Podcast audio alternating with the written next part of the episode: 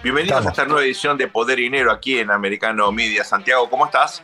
Muy bien, eh, Sergio. Eh, eh, con ganas de, estar un rato contigo aquí haciendo el programa de hoy, porque fuiste acusado de, tener tendencias de izquierda. Esto, ¿qué, tenés que decir para, para defenderte de eso?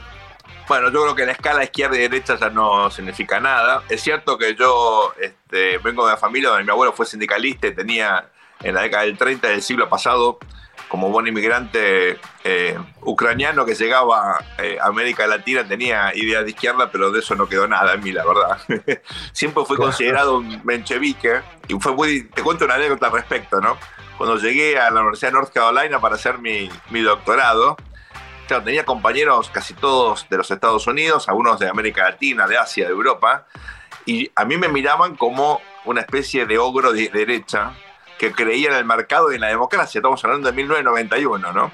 Mm. Y yo le decía, miren, yo vengo de un país que era rico, que se volvió pobre, que está en una franca decadencia y créanme que lo más importante es tener una economía de mercado que funcione muy, muy bien, libertades y que la democracia... Pero, pero Sergio, Fabián, si hay algo que no es, es una persona, no, es poco serio, es decir, es muy serio.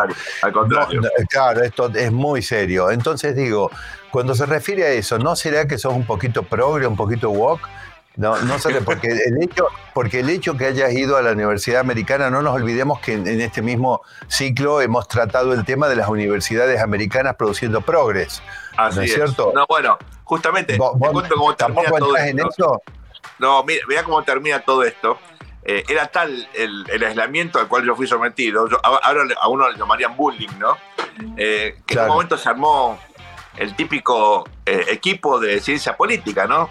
Yo decía, bueno, yo jugaba al fútbol, no me, no me ponían porque yo era de derecha, entonces me fui a jugar al equipo de la escuela de negocios, ¿no? Del Keenan Flagler, que es una escuela excelente de negocios de la universidad. Claro cuyo nombre era Los Cerdos Capitalistas. Y ahí yo me sentía como en casa, ¿no? claro. Ese era el nombre del equipo. igual, digamos, me queda, me queda una última pregunta al respecto, es, ¿no habrás recorrido un ciclo? ¿No habrás recorrido un camino inverso al de muchos que de jóvenes son eh, son, son izquierdosos y a medida que van progresando en la vida y acumulando capital, después se hacen de derecha. Y en tu caso, haber arrancado de derecha y luego irte corriendo a la izquierda, ¿eso no pasó? Bueno, nunca lo pensé de ese modo. Yo, admito, admito, admito, este, y tenemos discusiones nosotros en privado eh, que yo soy defensor de las libertades individuales y me gusta el debate público. No, pará, eh, nosotros también todos somos defensores de la libertad individual. ¿Qué, tipo, qué tipo hábil que sos, Sergio. Ahora nos querés llevar a nosotros a otro campo. Sabes, Santi, quería eh, meterme ya en la discusión del tema del programa de hoy, porque estamos, me parece, en un momento de definiciones políticas y y económicas que van a influir de, forma determinante en el contexto, en el entorno electoral de cara a las elecciones del año próximo en Estados Unidos. Y hay por lo menos tres cosas que me gustaría acá eh, plantear contigo. ¿no? Una es el desarrollo, obviamente, del conflicto de la invasión de Rusia-Ucrania y el impacto que esto está teniendo y puede tener de aquí en adelante. Eh, porque la gran pregunta es si este conflicto se va a extender y va a ser parte del debate en las elecciones del año próximo o si va a haber algún tipo de acuerdo, veremos qué significa esto, que de alguna manera, en todo caso, lo que se evalúe es expost el papel de los Estados Unidos en ese conflicto. Si llega a ser un conflicto tan largo como para formar parte del debate electoral, bueno, va a ser, me parece, bien polémico, sobre todo si la, eh, la primaria republicana consagra como candidato al expresidente Donald Trump, que tiene una postura muy determinante de finalizar el conflicto de forma eh, súbita. ¿no? El segundo tema, por supuesto, es económico, y aquí este, obviamente es fundamental que, vos nos cuentes cómo ves estos datos, entre comillas, positivos respecto de la inflación, sé que tenés opinión e información eh, al respecto. Y tercero son las otras cuestiones que van a formar parte de la agenda electoral, y en este contexto me parece que hay por lo menos dos muy, muy, muy importantes. Una tiene que ver con la seguridad y, el impacto, digamos, disruptivo de toda la situación caótica en la frontera con México, eh, donde vemos a diario imágenes realmente eh, terribles de lo que está pasando, con un récord de, inmigrantes ilegales que buscan entrar de cualquier manera a los Estados Unidos. Y la otra cuestión tiene que ver con esta epidemia de fentanilo, eh, que obviamente hace estragos, sobre todo en los sectores tanto urbanos como rurales, ¿no? pero digamos, generando un, me parece, un problema de difícil solución de aquí en adelante, pero que seguramente va a formar parte eh, del debate electoral, porque esto involucra la política de seguridad, la salud pública, en fin, hay una cantidad de elementos que están eh, vinculados a esto. ¿no? Esto te, lo cuento en un contexto en el cual eh, muchos estrategas demócratas están tratando de sacar los temas económicos de la agenda y sacar los temas del liderazgo del presidente Biden de la agenda como para, obviamente, eliminar dos cuestiones que ellos estiman, yo creo que correctamente, eh, que pueden ser eh, factores de eh, obstáculos para una eventual candidatura para la reelección del presidente Biden. Pero te propongo ver primero la cuestión de Ucrania. Vos sabés mucho el conflicto. ¿Te parece que es posible algún tipo de acuerdo antes de que el proceso electoral, digamos de acá a seis, ocho meses, empiece a tomar más volumen? Sergio, vos sabés que no lo veo, no lo veo cerca a eso porque me parece que tenemos a la administración Biden echando todo el tiempo combustible a ese fuego.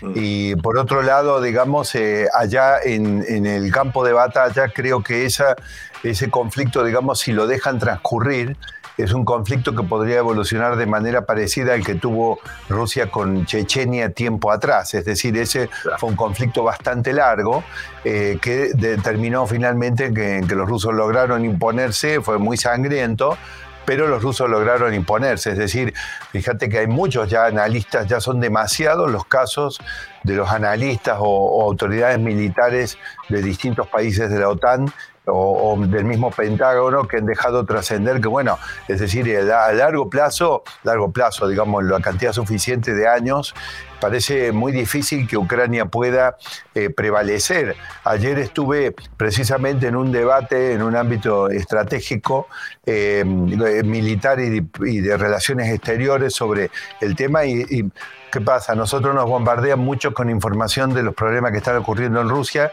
que la realidad, Sergio, que son reales. Es decir, Rusia está teniendo problemas muy serios, pero eh, el, su PBI el año pasado, en 2022, cayó el 2% y este año está previsto un crecimiento del 1%, lo cual demuestra que la asfixia económica, que era uno de los principales elementos para evitar que Rusia pudiera tener una guerra de largo aliento como la de Chechenia, está fracasando, Sergio. Y bueno, y eso hace, eh, eh, por otro lado, salió entonces la información de la cantidad de ucranianos que han abandonado Ucrania. Es decir, en este momento Ucrania ya está reclutando personas de hasta 60 años y de los 44, 45 millones millones de, habitantes en este momento son alrededor de 8 millones. Hay ahí una, una, gráfica que de hecho la tengo para compartirla y que nuestra producción la pueda presentar. La cantidad de ucranianos que han abandonado Ucrania es muy grande, es decir, llega un punto en el cual es muy difícil, digamos, sostener una guerra que se lleva tantas vidas humanas eh, en el camino. Por eso yo creo que efectivamente, digamos, esa guerra se puede prolongar hasta que llegue el momento de las elecciones en Estados Unidos y que entonces sea tema de debate electoral, es decir, para que una propuesta como la del presidente Trump de eh, acabarla inmediatamente funcione, la guerra todavía tiene que estar vigente. Y fíjate que me pregunto, y este es una, un planteo para que nos preguntemos entre nosotros y también ¿por qué no que la audiencia nos haga llegar sus mensajes y sus ideas al respecto? ¿Qué pasa con la crisis de deuda norteamericana, eh, Sergio, respecto a la capacidad de los Estados Unidos de seguir poniendo recursos en la guerra esa en Ucrania? ¿no? Eh, tenemos una crisis por delante ahora a partir del comienzo de junio. Eh, me imagino que en las negociaciones que está teniendo el presidente Biden con opositores, es decir, con republicanos, este tema tiene que estar sobre la mesa. Eh, y eh, aún si hubiera algún tipo de acuerdo, me pregunto si el acuerdo para resolver el tema de la deuda no va a incluir limitar los gastos, porque Estados Unidos este año está eh, encaminado a un déficit fiscal, eh, Sergio, que la única palabra que se puede utilizar para calificarlo, el único adjetivo es catastrófico, del orden de los 8 a 8 puntos y medio del producto. Esto es eh, el déficit la inflación, que bueno, tenemos un programa para todavía hablar de estos temas, y la crisis del endeudamiento americano, me pregunto también si no van a jugar, porque están obligando a la administración Biden a tener que entenderse con los republicanos antes de llegar eventualmente a la, a la elección, y esto puede también tener un impacto en la guerra con Ucrania. Si le parece bien, Santiago, después de esta muy breve pausa, volvemos con estos temas que creo son cruciales. No estamos tratando de comprender el entorno en el cual se van a desarrollar las elecciones del año próximo y como ustedes saben, ahí se entremezclan, se combinan factores externos, domésticos, económicos, políticos, algunos culturales, que obviamente van a ser eh, cruciales para comprender el potencial de cada uno de los candidatos. Pensamos nosotros que la guerra es uno de ellos. Vamos a seguir hablando eh, de este tema después de esta muy breve pausa. No se vayan, ya volvemos con más poder y dinero aquí en Americano Media. Bienvenidos a este nuevo bloque de Poder y Dinero aquí en Americano Media. Estamos con Santiago debatiendo una cuestión clave y es en qué contexto se van a desarrollar las elecciones del año próximo, que son, me parece a mí, de las más importantes que eh, los Estados Unidos eh, van a tener en mucho tiempo, teniendo en cuenta los desafíos geopolíticos, los desafíos también domésticos, las cuestiones económicas. Recién Santiago terminó el bloque anterior compartiendo una información que la verdad, les confieso, eh, bueno, llama mucho la atención y es el eh, déficit fiscal, la, brecha, el agujero fiscal que va a acumular los Estados Unidos este año, que es del orden del 8% del Producto Bruto Interno. Realmente un número extraordinario, es altísimo. Esto tiene que ver con el debate que enseguida vamos a dar respecto a la inflación, esta crisis del endeudamiento que ustedes ya ven en todos los medios. Santi, antes de meternos en el tema estrictamente económico, me gustaría que reflexionemos en voz alta, ¿no? ¿Qué necesita Ucrania para efectivamente sentarse en una mesa de negociaciones, teniendo en cuenta que sin ayuda de Occidente, de la OTAN, de Estados Unidos, de sus eh, principales socios en Europa, Ucrania no tiene chance de sostener eh, una guerra, ¿verdad? En definitiva, es cierto que debe ser complejo para el presidente Zelensky eh, reconocer que cualquier arreglo implica cesión del territorio, eh, que me parece que es algo inevitable a esta altura. Debe ser muy difícil para él vender eso internamente. Eh, pero si yo no me equivoco, él no tiene chance de autónomamente sostener un conflicto con Rusia con lo cual, en definitiva, que siga o no el conflicto es una decisión de Occidente, ¿es así? Yo lo veo así, yo creo que Zelensky... Eh, no tiene, vos decís, no tiene chances de sostenerlo, pero tampoco tiene chances de, entregarse. A mí me da la impresión que Zelensky en este momento es un rehén de, digamos, de, los intereses. Vos sabés que eh, obviamente los Estados Unidos tienen que prevalecer y tienen que hacer sentir su presencia, su liderazgo y su poderío mundial. Eh, pero en este caso yo no creo que haya un tema realmente geopolítico. A mí me parece que esto ha sido, digamos, eh, un error estratégico de Estados Unidos eh, permitir que esto se desate. Me refiero a qué? Me refiero a lo que se ha logrado, digamos que el presidente Trump siempre lo tuvo muy claro. prefería, prefería coquetear con Rusia, pero evitar que Rusia y China se acerquen. Claro. prefería coquetear con Rusia, y mantener Medio Oriente a salvo, como dijo el propio presidente Trump, eh, cuando cuestionan a Rusia y a Putin, eh, cuidado que la supervivencia y el bienestar de Israel ha hecho mucho para eso. Eh, ahí están los videos, me eximo de mayores comentarios porque están los videos del presidente Trump como presidente de los Estados Unidos siendo testigo de la ayuda y hoy en día sigue ocurriendo porque cuando hay una incursión israelí para, por ejemplo, para castigar algún tipo de acción terrorista o neutralizarla antes que ocurra en, en las zonas donde están operando los, los, núcleos más radicalizados del terrorismo islámico, los rusos le apagan los sistemas S-400 que permiten la incursión israelí, de manera que, eh, quiero decir, eh, permitir que Rusia se acerque a China y que China tome el papel que ahora de hecho con la alianza entre Irán y Arabia no es ningún, no ha sido precisamente una gran noticia para Israel y por lo tanto tampoco para Estados Unidos, yo creo que ahí más bien me, me deja para pensar dos cosas, digamos, que son muy fuertes. La primera es que el presidente Biden está eh, out of time, es decir, es un tipo que está completamente desfasado. Eh, yo me niego a criticarlo porque tenga 80 años de edad, porque ahí lo vemos a Kissinger con 100 años teniendo lucidez notable. De manera que el problema de Biden no es la edad, el problema de Biden es que él tiene la cabeza eh, torcida o equivocada.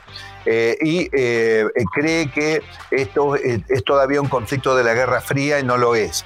Lo segundo es que me parece que esta administración demócrata eh, cuando comenzó, el, una vez lanzado, digamos, el conflicto y el impacto en los precios de la energía, fue incapaz de lidiar entre los intereses de los lobistas que que lo han llevado al poder, es decir, en este caso el lobby medioambiental que le impidió eh, activar la producción petrolera propia y los norteamericanos tuvieron que pagar durante muchos meses el galón de combustible a 8 dólares y más también. Todo eso porque era más importante el lobby ambiental que la seguridad internacional de los Estados Unidos. Ahora, eh, esto mismo se traslada al tema de armas, es decir, vamos a la única verdad que es la realidad. El gasto mundial en armamento, según el último informe del CIPRI que hemos presentado en este, en este programa, eh, se ha multiplicado, ha aumentado drásticamente. Estamos hablando de un gasto militar mundial de más de 100 mil millones de dólares más alto como consecuencia de todo esto. Y fíjate a Zelensky pidiendo quiero más, quiero más, más armas. Y hay otro tema también que ayer se ventiló en esta reunión que te comento que los, los especialistas militares advirtieron que los Estados Unidos cuando gana la Segunda Guerra Mundial lo gana por su gigantesco complejo industrial. La realidad es que Estados Unidos, lo, que ganó fue el capitalismo, le ganó al nazismo. Más, más que Estados Unidos y los marines los US Marines y, el US Army y todas las divisiones aerotransportadas y, y la Fuerza Aérea. Por supuesto, ellos fueron los que dieron su sangre, pero la realidad es que con ese aparato industrial era imposible suministro ilimitado de recursos prácticamente. Ahora, Estados Unidos hoy ha sido sometido a un desmantelamiento de su aparato industrial, porque, a ver, me, me encanta la tecnología, todas las cosas fetichistas que a ustedes les gustan, pero quiero decirles que lo que se pone adentro de los cañones y adentro de los lanzadores de misiles son aparatos concretos, no son bytes, son aparatos hechos con metal y con, y con química que lo que hacen es, bueno, obviamente tienen una capacidad destructiva. Bueno, Estados Unidos ha perdido capacidad, por supuesto que la puede lograr de nuevo, pero acá es donde yo vengo también a decir que el principal problema que tiene, eh, me parece, el mundo hoy es que si Rusia y China, sobre todo China, a quien me parece que tiene una visión estratégica y viene cumpliendo un plan de largo plazo eh, que nos viene sorprendiendo, por lo menos por los resultados. Eh, Sergio, yo digo, ¿te acordás que la Unión Soviética le ganó de mano al desarrollo tecnológico en Estados Unidos en 1957, cuando fue, lanzó el, Sputnik y fue el primer satélite de entrar en órbita. Posteriormente le volvió a ganar cuando lanzó la perrita Laika, fue el primer ser vivo en el espacio. Posteriormente le volvió a ganar a Estados Unidos cuando Yuri Gagarin fue el primer ser humano en el espacio que circunvaló la Tierra y que fue recuperado sano y salvo este, por los soviéticos. Ahora, esto, por supuesto, fueron unas bofetadas que despertaron al tío Sam hasta que eh, el 25 de mayo de 1962 el presidente Kennedy comprometió que antes de finalizar esa década Estados Unidos iba a poner un hombre en la luna y traerlo de regreso sano y salvo, lo cual se cumplió el 20 de julio de 1969. Quiero decir con esto que Estados Unidos, uno, Estados Unidos puede perder durante un tiempo la carrera, pero nadie puede contra el poder, digamos, industrial y tecnológico de los Estados Unidos a mediano y largo plazo. Ahora bien, los vectores hipersónicos que tienen China y Rusia y no tiene Estados Unidos hacen que virtualmente todo el poder militar de los Estados Unidos no sirva para un conflicto así. Es decir, las ocho flotas de los portaaviones, la quinta flota y todas esas cosas sirven para amedrentar a Argentina o algún otro país débil, pero no sirven para una potencia nuclear que tenga vectores hipersónicos. ¿Por qué? Porque un solo vector hipersónico, por ejemplo un Quinzal o tienen otros más grandes, se come a todo un grupo de batalla de un portaaviones. Quiere decir que con ocho Quinzal desaparecen la, la supremacía militar oceánica de los Estados Unidos. Ahora, los Estados Unidos a este tema, ¿lo van a tolerar? Y la respuesta es no. Los Estados Unidos van a recuperarse de esto y van a desarrollar los sistemas que le permitan volver a prevalecer. Ahora, eh, esta confianza que yo tengo eh, se ve empañada por el informe del eh, del, jefe de la Fuerza Aérea de los Estados Unidos el pasado 23 de marzo en el Congreso, en la Cámara de, que se ocupa de representantes del seguimiento de los temas militares, informó que lamentablemente el desarrollo del misil hipersónico norteamericano el 8 de marzo, la prueba fracasó y el programa se canceló porque eh, efectivamente era inviable y había que empezar de nuevo. O sea, Estados Unidos tiene un retraso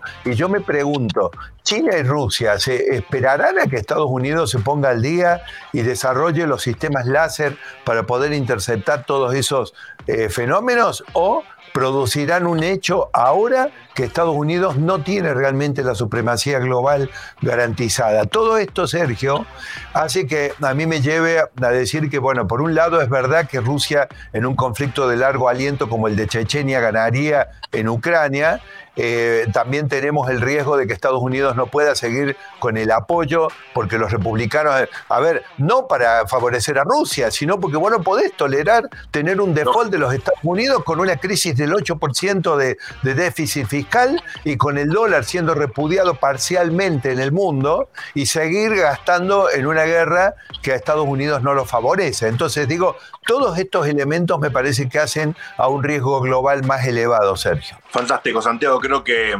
pusimos los temas más importantes sobre creo yo, aquí esta, eh, esta, eh, esta, esta, mesa de este war room ¿no? que tenemos, esta mesa de arena. Este, Porque Sergio, es de acá a las elecciones, a las primarias y a las presidenciales, todo este panorama. Estamos, un año, estamos un año de que para que la política termine de armarse. Si te parece, Santi, vamos a un breve, una breve pausa, volvemos con más poder y dinero para meternos de lleno en la cuestión económica. No se vayan. Bienvenidos a este nuevo bloque de Poder y Dinero aquí en Americano Media. Con Santiago estamos analizando los principales ejes temáticos que van a conformar el proceso electoral 2024. Hablamos ya de la cuestión eh, geopolítica, nos metimos en temas muy complejos pero fundamentales para entender en materia de política internacional, cuáles son las oportunidades y las restricciones que enfrenta Estados Unidos, hasta qué punto puede sostener este gasto militar extraordinario en Ucrania, teniendo en cuenta las restricciones económicas internas, este creciente déficit fiscal y el debate por el límite del endeudamiento. Dicho esto, Santi, eh, obviamente uno eh, ha estado últimamente viendo cifras relativamente, y quiero, quiero enfatizar, ¿no?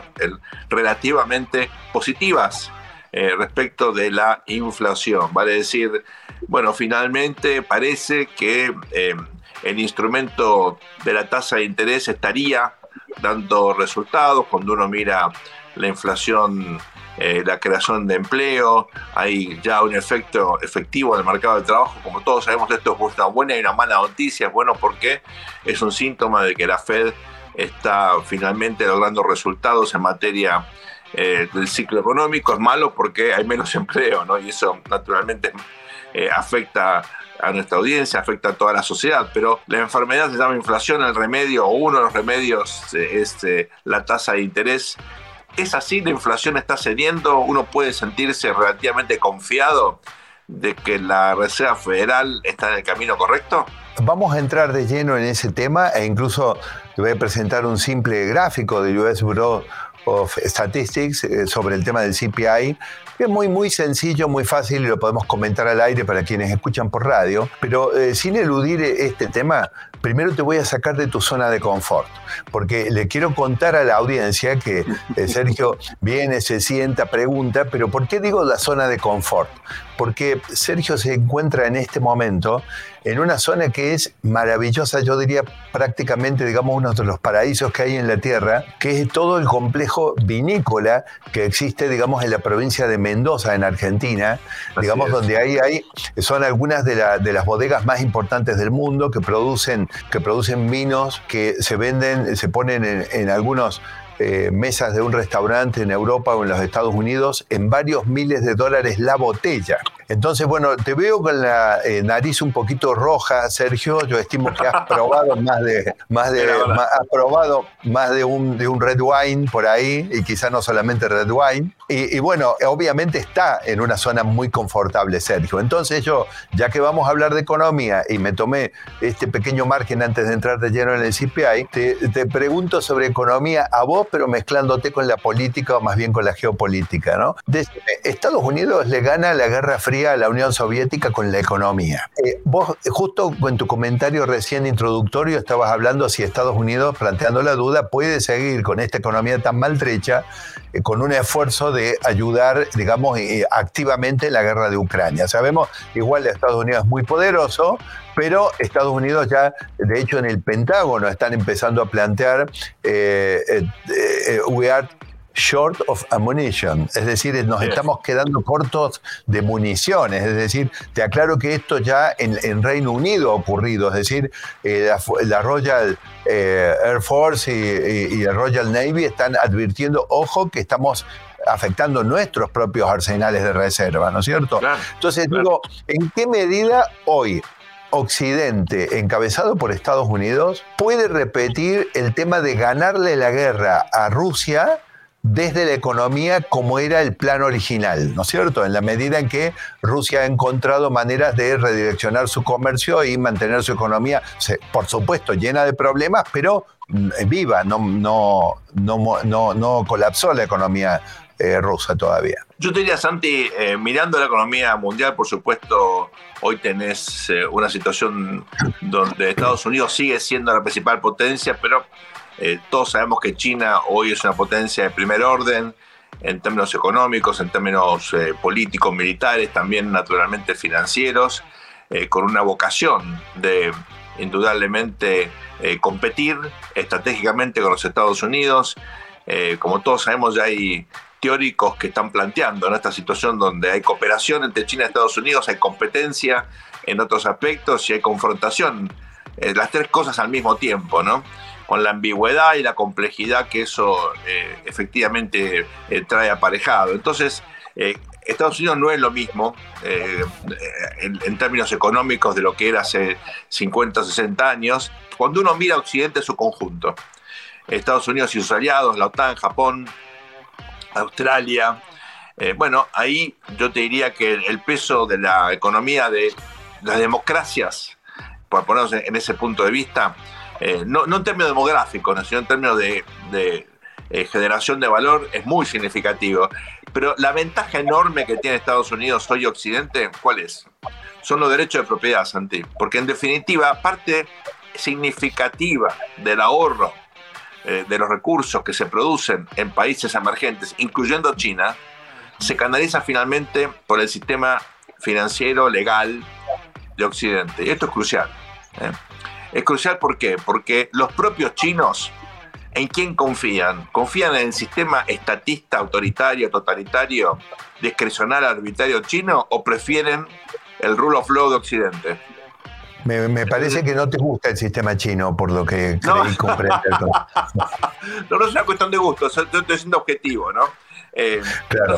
pero, pero vos fíjate, lo que pasa, Sergio, es que vos fíjate, hoy eh, también, digamos, para nuestra producción lo puede presentar.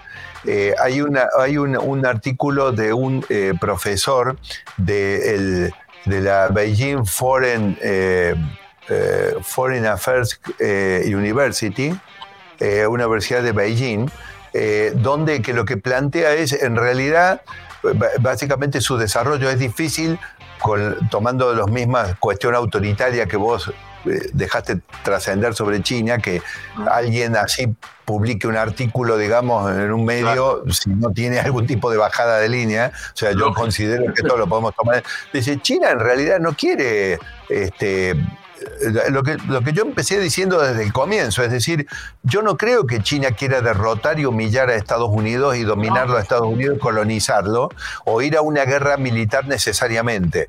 China lo que quiere es replantear, editar, hacer eh, lo que sería el Photoshop de la foto de 1944 donde estaban Stalin, Roosevelt, eh, De Gaulle y, Churchill, y decir, no, miren, eh, chao, ahora es eh, Estados Unidos y China, todos estos otros ya no están, o en todo caso estarán a través de los que están sentados en la mesa, pero nosotros queremos, y obviamente eso significa que la arquitectura de todo el sistema mundial, que China lo fue infiltrando de a poco, pero que de todas maneras, digamos, el presidente Trump ya dijo, yo me empiezo a retirar de algunos organismos porque son inútiles, yo creo que lo que quieren es replantear todo eso, no quieren humillar, derrotar y someter a los Estados Unidos. Entonces el punto es me parece esto hay que tenerlo en cuenta, porque vos crees que Estados Unidos puede estar dispuesto a entablar una negociación estratégica eh, en esos términos? Yo creo que debería.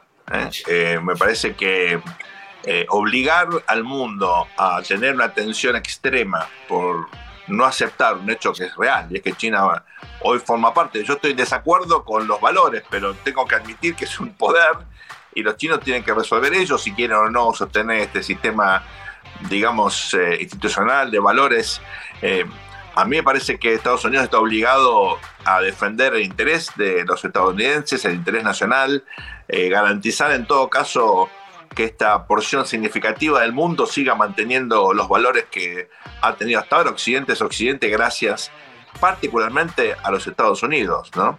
Eh, y eso me parece que hay que sostenerlo a rajatabla. Bueno, y veremos qué pasa en el futuro, porque China también tiene sus problemas, tiene problemas demográficos, tiene problemas eh, no menores de competencia, por ejemplo, con India. A mí me parece vital que Estados Unidos, por ejemplo, fortalezca el crecimiento de India, se asocie, que sea el nuevo, digamos, eh, partner privilegiado, porque eh, en la medida que India crezca más y desplace a China como la segunda economía, eso le conviene a Estados Unidos, con lo cual me parece que hay que ir a una estrategia realista, pragmática y sobre todo pensando eh, en las consecuencias domésticas que eso tiene, porque en definitiva Estados Unidos tiene que pensar fundamentalmente en los estadounidenses que están acumulando las consecuencias de muy malas políticas económicas, de decisiones me parece erróneas en los últimos años.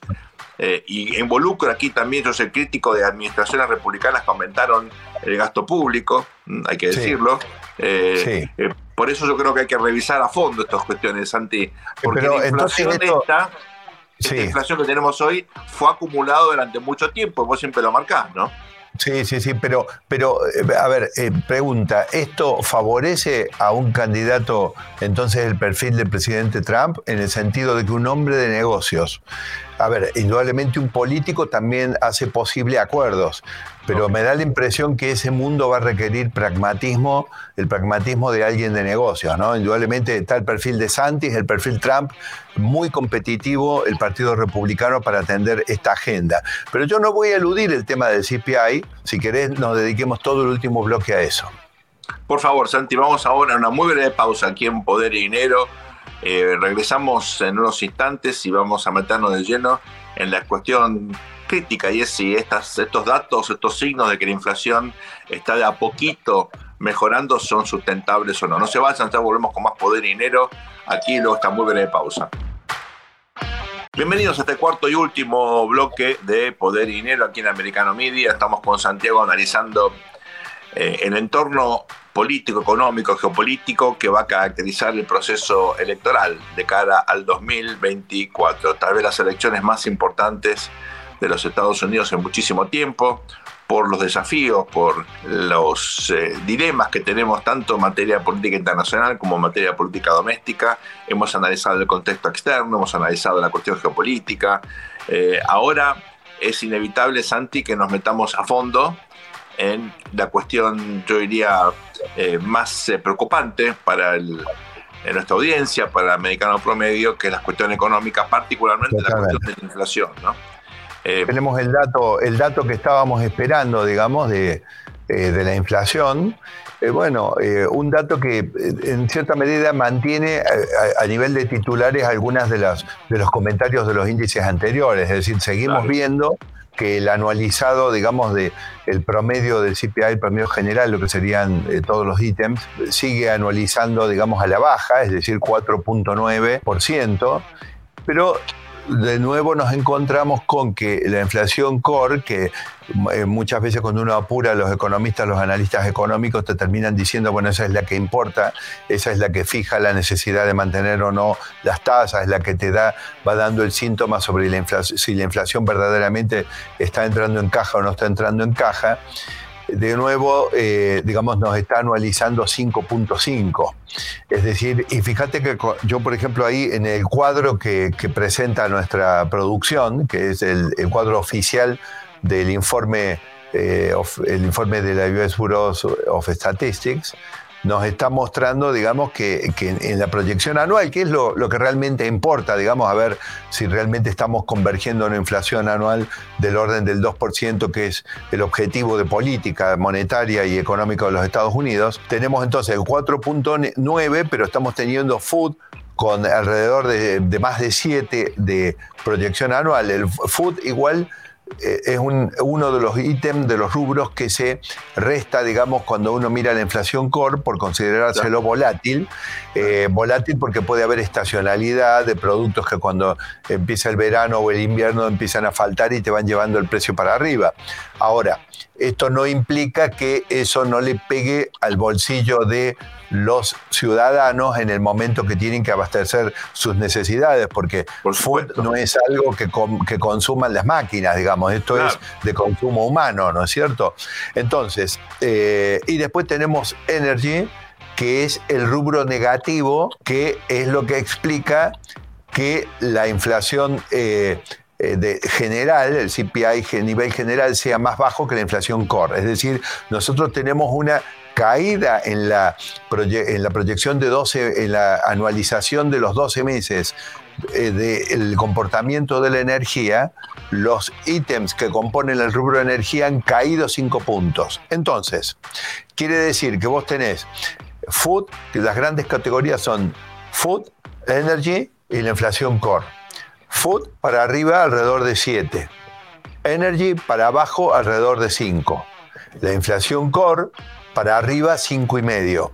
Bueno, la inflación general 4.9. Entonces, nosotros nos ponemos contentos y creemos que estamos avanzando porque la inflación eh, anualizada sigue bajando y en este caso perforó la barrera de los 5. La respuesta es, mirá, está bajando, o sea, los números mandan, no podemos negar que la inflación general está bajando. Si yo tengo entonces que ahora mirar el análisis para decir, a ver qué tan bien estamos, y no con la inflación core que se mantiene por arriba de la inflación general, la realidad es que yo tengo que mantener la quimioterapia de las tasas en un nivel elevado, porque si bien tengo que decir que de un lado la política monetaria tiene que estar cumpliendo su eh, objetivo, su, acción antiinflacionaria en la medida que el índice general va bajando, pero por otro lado las presiones inflacionarias están vivas en la economía, si no la inflación core no estaría tan alta. Fíjate que 5.5 está más cerca de triplicar el objetivo de política que de, llegar incluso al doble, o sea, es prácticamente el triple de la inflación eh, objetivo. Ahora bien, tenemos que eh, hablar de que eh, si bien la política monetaria es decisiva para la inflación, en un enfoque que se necesita cuando la inflación se hace estructural, es necesario considerar otros esfuerzos. Y aquí es donde viene el tema del frente fiscal. Cuando nosotros revelamos el número de un déficit, vos dijiste 8, te, digo que los últimos seis meses es 8, pero con la tendencia es a 8 y medio. Es decir, no es 8 bajando, sino 8 subiendo. La tendencia de 2023, si no cambian el rumbo bastante fuerte, es de 8 y medio. Y yo casi te quiero decir que a esta altura del año, eh, ese tipo, es muy difícil aplicar un ajuste fiscal digamos, que pueda cambiar sustancialmente este comportamiento. Porque un ajuste fiscal, por ejemplo, que cinco puntos, ponele para que el déficit quede en tres, que sería algo bastante macroeconómicamente bastante sano y para la economía de los Estados Unidos sería casi indoloro. Pero vos sabés lo que es un ajuste fiscal de cinco puntos, es una, es una masacre, es una masacre, eso no se puede aplicar. Entonces, digo, otro elemento, a medida que sube la tasa de la FED, gran parte de la deuda de los Estados Unidos también, digamos, se tiene que estar eh, refinanciando y esto puede estar impactando también en mayores gastos del Estado. Entonces esto ha entrado, me parece, en un círculo vicioso donde la política fiscal de la administración Biden está eh, conspirando contra eh, los esfuerzos que hace la ciudadanía, las personas humanas y las personas este, no humanas, o sea, las empresas, eh, para bajar la inflación más rápido. digo que está conspirando porque verdaderamente yo no puedo tener una política monetaria más efectiva en el, en, el, medio, digamos, de un estado, que, que lo que hace la política monetaria, por ejemplo, es enfriar el mercado laboral, es enfriar, digamos, la demanda, mientras el Estado me está gastando ocho puntos más, que lo que hace en realidad es decir, mira, estás reemplazando demanda privada por demanda pública. Claro. Eh, eh, eh, eso, en realidad, si vos me apurás, te diría, es muy malo para los Estados Unidos lo que está ocurriendo. Es, muy malo. El sistema bancario de los Estados Unidos no tiene a quién prestarle. Mira, vos te acordás que una vez me preguntaste en un programa anterior, hace bastante, me preguntaste, ¿la tasa de interés eh, de los Estados Unidos va a hacer que el dólar se fortalezca? frente a otras monedas. Fíjate que el efecto inicial fue fortalecerse y tras cartón empezó a caer y hoy en día, por ejemplo, ya está por debajo del euro de manera bien definida.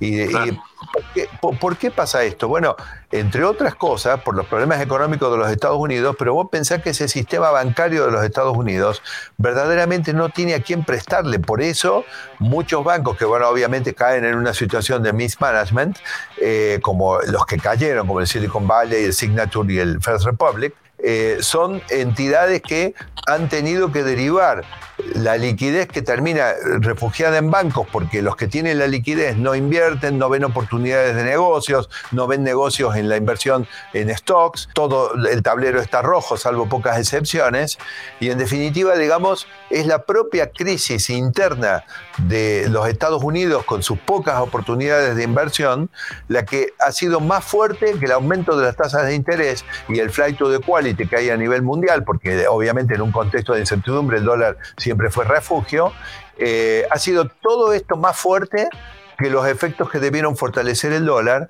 y el dólar hoy, después de haberse eh, fortalecido y haber superado de hecho al euro en la paridad, ha vuelto otra vez a estar por debajo del euro. Fíjate, Santi, lo que estás diciendo. La administración Biden, por un lado, alienta a la Reserva Federal para que suba la tasa, o sea, el bombero está haciendo su trabajo y por otro lado le está echando leña al fuego para que siga subiendo la inflación con un gasto público desbordado. Pero Sergio, no, te olvides que aquí nosotros en Poder de Dinero y en toda la casa, gran casa americano media, tenemos un compromiso, nada de, verdades a medias, nada de desinformación, nada de noticias falsas, nada de fake news. Entonces lo tengo que decir con todas las letras. Lo que está haciendo la administración Biden es haciéndole pagar a las personas que se ven expuestas a todo el efecto erosivo de las tasas de interés sobre sus ingresos, mientras tanto ellos siguen expandiendo los gastos del Estado. Esto ha sido Poder y Dinero, gracias por acompañarnos. Quédense aquí en Americano Media en esta señal. Hasta muy pronto. Nos vemos si Dios quiere.